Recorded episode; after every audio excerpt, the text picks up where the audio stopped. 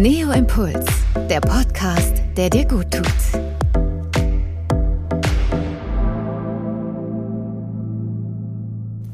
Herzlich willkommen zu Neo Impuls, der Podcast, der dir gut tut. Hast du schon mal etwas von positiver Erziehung gehört? Kurz gesagt, es geht darum, seine Kinder mit einem positiven Mindset zu erziehen. Wenn du selbst Mama oder Papa bist, wirst du wissen, das ist manchmal einfacher gesagt als getan. In der heutigen Folge erklärt dir Diplompsychologin Isa Schlott, welche sechs Punkte dich dabei unterstützen und warum auch deine eigenen Glaubenssätze bei der Erziehung eine entscheidende Rolle spielen. Gönne dir ein paar Minuten nur für dich, lass dich inspirieren und viel Spaß beim Zuhören. Die Erziehung ist die mächtigste Waffe, die man benutzen kann, um die Welt zu verändern. Nelson Mandela hat dieses Zitat gesagt und ich finde, es passt immer noch gut in die heutige Zeit und zu unserem mentalen Thema.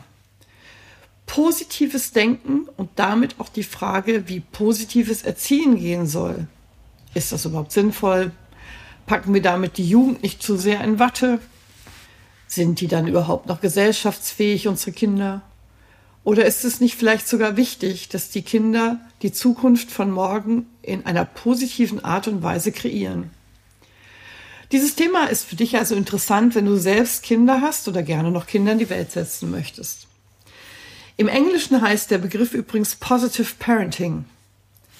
Positive Erziehung setzt also auf Vertrauen in die Beziehung von Eltern zum Kind und hält nicht viel von Strafen, sondern arbeitet eher mit Verhandlungen und Kooperation. Und das heißt trotzdem, dass die Kinder geführt werden dürfen und auch Disziplin beigebracht bekommen. Es ist also kein Laissez-faire-Stil und auch nicht anti-autoritär. Und passend zum Thema heißt das natürlich auch, dass die Eltern natürlich ein positives Mindset brauchen und möglicherweise auch den ein oder anderen Glaubenssatz, den sie aus der eigenen Erziehung bekommen haben, aufheben. Höre doch auch mal in die anderen Podcasts rein denn da sind ein paar Hinweise, wie du das für dich selber am besten managst. Mit einem positiven Mindset erziehen, wie das geht, das zeige ich dir heute in sechs Punkten. Der erste Punkt ist das Thema Bindung. Die Grundidee ist also eine positive Bindung. Das heißt eher ein Miteinander zwischen Eltern und Kindern, eine Zusammenarbeit sozusagen. Sobald die Familienmitglieder nämlich wieder eine enge Bindung zueinander haben, kommt der Wille zur Kooperation nämlich automatisch und wieder viel mehr Glück und Ruhe ins Familienleben. Und das ist wahrscheinlich für dich oder alle anderen Beteiligten deiner Familie wichtig. Denn wenn du arbeitest und auch noch Kinder hast, dann reduziert das einfach den Stress am Abend oder auch am späten Nachmittag. Aber das ist nicht alles, denn äh, ich finde, Bindung ist deshalb auch noch so wichtig, da wir über die Bindung in der frühen Kindheit die Qualität unserer zukünftigen Beziehungen prägen und damit eben auch die Fähigkeit bekommen, Gefühle und Bedürfnisse bewusst wahrzunehmen und auch unsere Emotionen besser zu managen. Durch gute Bindung bekommen wir auch mehr Resilienz und können auch negative Erlebnisse besser verarbeiten. Es ist also quasi so eine Art Schutz.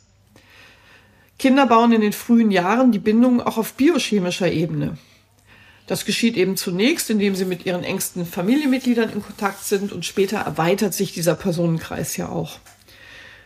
Finden nämlich diese frühkindlichen Verknüpfungen im Gehirn des Kindes nicht statt, dann kann sich das Gehirn nicht richtig entwickeln und dann kriegt das Kind auch Verhaltensauffälligkeiten oder eben Beziehungsprobleme. Also zumindest kann das passieren. Wenn das Kind aber stabile Bindungen aufbauen kann, gibt ihm dies ein Gefühl von Sicherheit. Aber wenn die Sicherheit fehlt, ist es eben nicht so gut. Deswegen ist die Bemühung dieser positiven Erziehung auch wirklich wertvoll für die Gehirnentwicklung.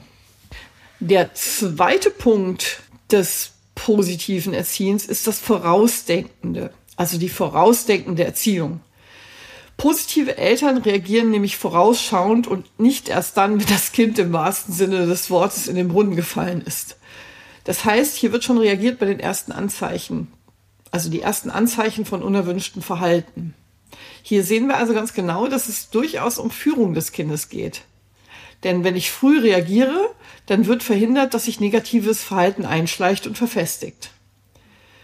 Dieses Vorausschauende meint, dass Eltern auf das Verhalten ihrer Kinder nicht nur reagieren, sondern ihnen auch Rückmeldung geben. Eine solche Rückmeldung müssen wir genauso wie unser Handeln im Voraus planen. Reaktive Eltern handeln impulsiv, Proaktive Eltern handeln planvoll. Was natürlich dann wieder bedeutet, dass du dich mit dir selbst natürlich auseinandersetzen darfst, mit dir selbst im Reinen bist und dich auch mentaler Techniken bedienst, denn das ist immer gut, um dann die eigene Emotion zu kontrollieren, bevor ich dann mit dem Kind in den Kontakt komme. Der dritte Punkt sind klare Regeln. Anweisungen müssen klar und verständlich sein. Sowas braucht das Gehirn. Das Kind muss zuhören und dann erklärst du eben auch die Erwartungen, die du an das Kind hast.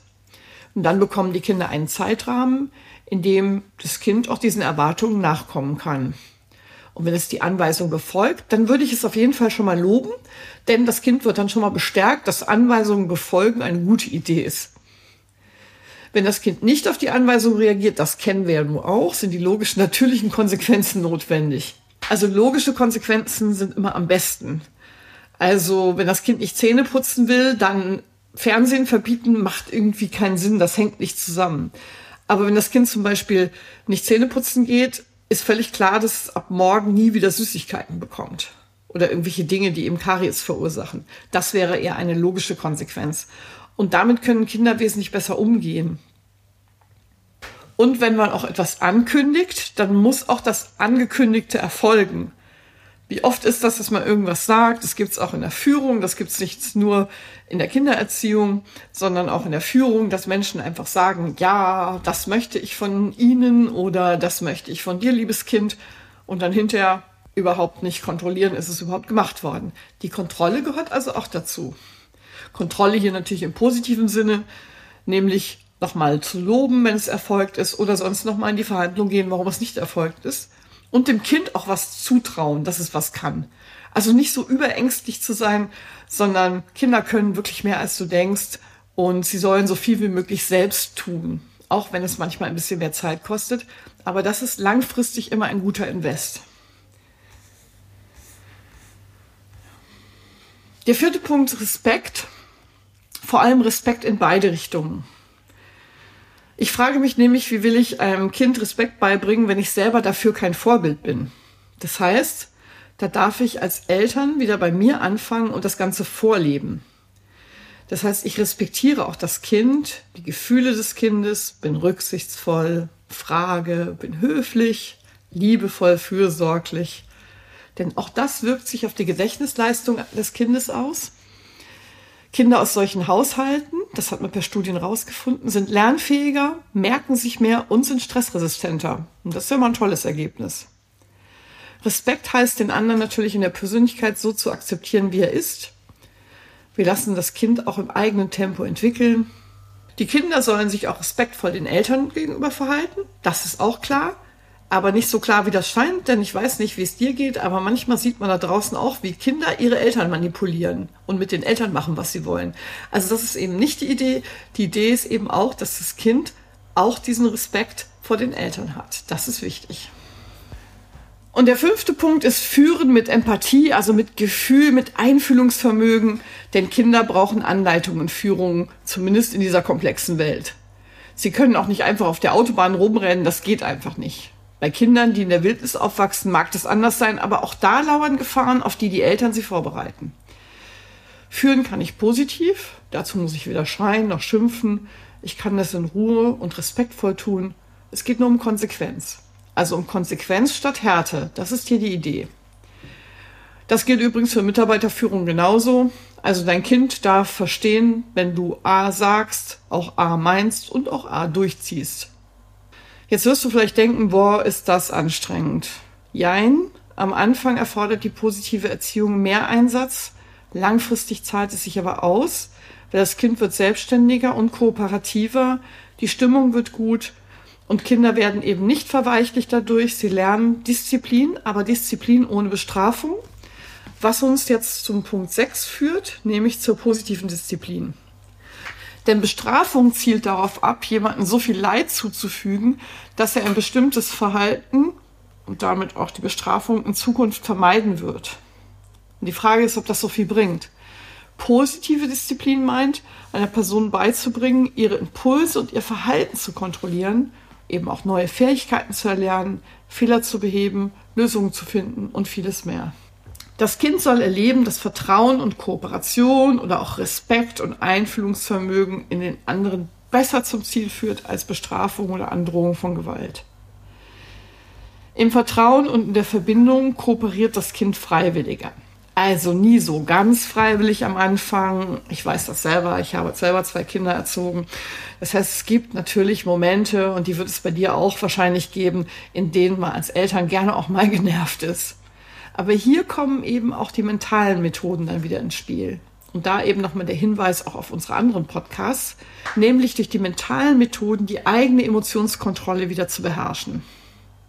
Und das ist natürlich super. Wenn ich das kann, kann ich immer wie so ein leeres Blatt Papier auf das Kind zugehen und bringe nicht noch meine eigenen Emotionen mit. Ich weiß, ist ein hoher Anspruch, aber ist zumindest Stück für Stück machbar, denke ich zumindest. Ich weiß, dass viele von uns auch anders groß geworden sind, also du vielleicht auch, aber ich finde es trotzdem einen interessanten Gedanken, die Erziehung zu ändern, denn es ändert auch den Umgang der Kinder mit anderen Personen und später auch in ihren Beziehungen, ob das jetzt private Beziehungen sind oder Arbeitsbeziehungen. Und es geht ja jetzt auch nicht darum, dass du sofort perfekt darin bist. Aber mit jedem Tag so ein kleines bisschen besser zu werden, das wäre doch ganz gut. Probier es einfach aus. Ich bin gespannt auf deine Erfahrungen, positiv und verbindend. Erziehen ist eine Lebensaufgabe, bei der einem so manche Herausforderungen begegnen können die aber auch viele wundervolle Momente bereithält. Vielleicht konntest du bei der heutigen Podcast-Folge ein paar Impulse mitnehmen, die dich bei der Erziehung unterstützen können. Sei es das Führen mit Empathie, das vorausschauende Reagieren oder das Hinterfragen der Glaubenssätze aus deiner eigenen Erziehung. Für weitere inspirierende Gedanken abonniere am besten unseren Podcast, um keine neue Folge zu verpassen – bis dahin findest du mehr Denkanstöße bei Neo Impulse auf dein-neo.de. Vielen Dank fürs Zuhören. Bis zum nächsten Mal. Neo Impuls, der Podcast, der dir gut tut.